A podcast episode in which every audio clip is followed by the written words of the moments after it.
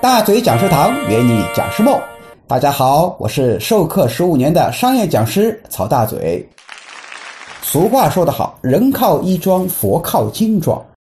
普通人穿上一身价格不菲的职业正装，自己都觉得派头十足，走起路来都带风神，更不要说站在众人面前的讲师了。讲师的着装呢，还是很有讲究的。很多人问我说：“大嘴老师，讲师是不是该穿西服？”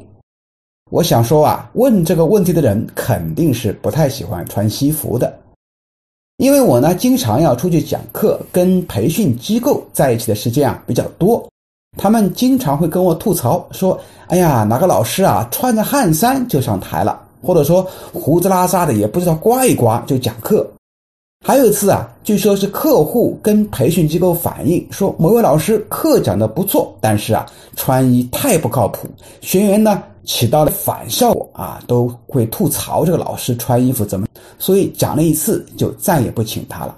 这都说明目前大家对讲师的穿着还是挺看重的。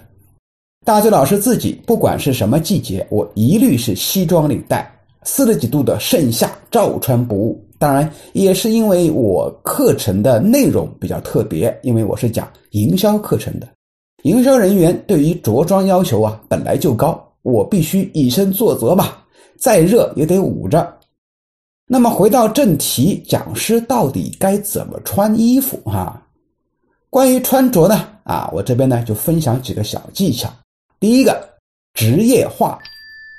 如果你没有马云和俞敏洪那样出名。那就别奢望穿个汗衫牛仔裤就上台了。如果你穿着太随便，人家也就会随便听听罢了。而且人家马老师身上自带光环，那是我们普通人学不来的。想要获得不一样的气场，还得乖乖穿上一身得体的职业装，至少得跟你的课程相匹配。比如说，有些讲国学、讲养生的老师啊，可以穿个唐装。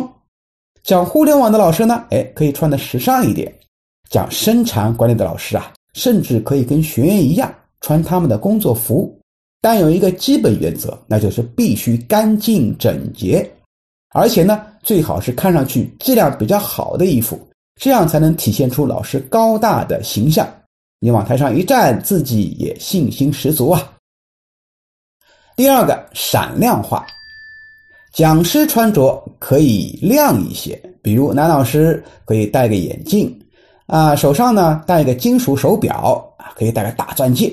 没有大钻戒的话呢，啊，反正亮一点的戒指吧都可以。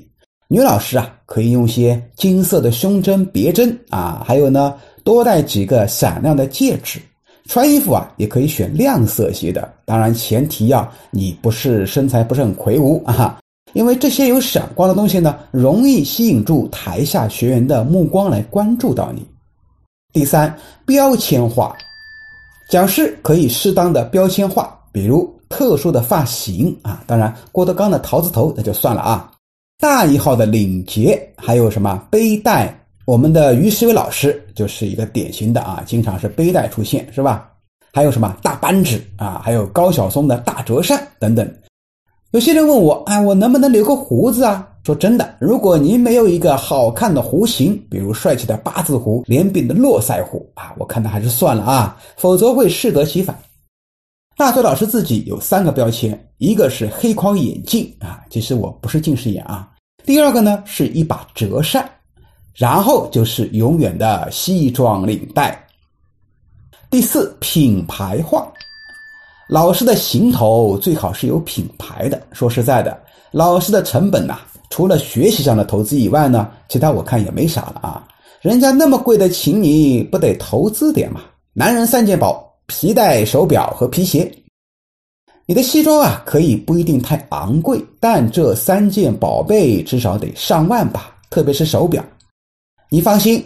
穿着一身加起来大几万的衣服，你往台上一站，你的自信气场自然就来了。那么，请你讲课的人也多了，成本呢很快就能收回来。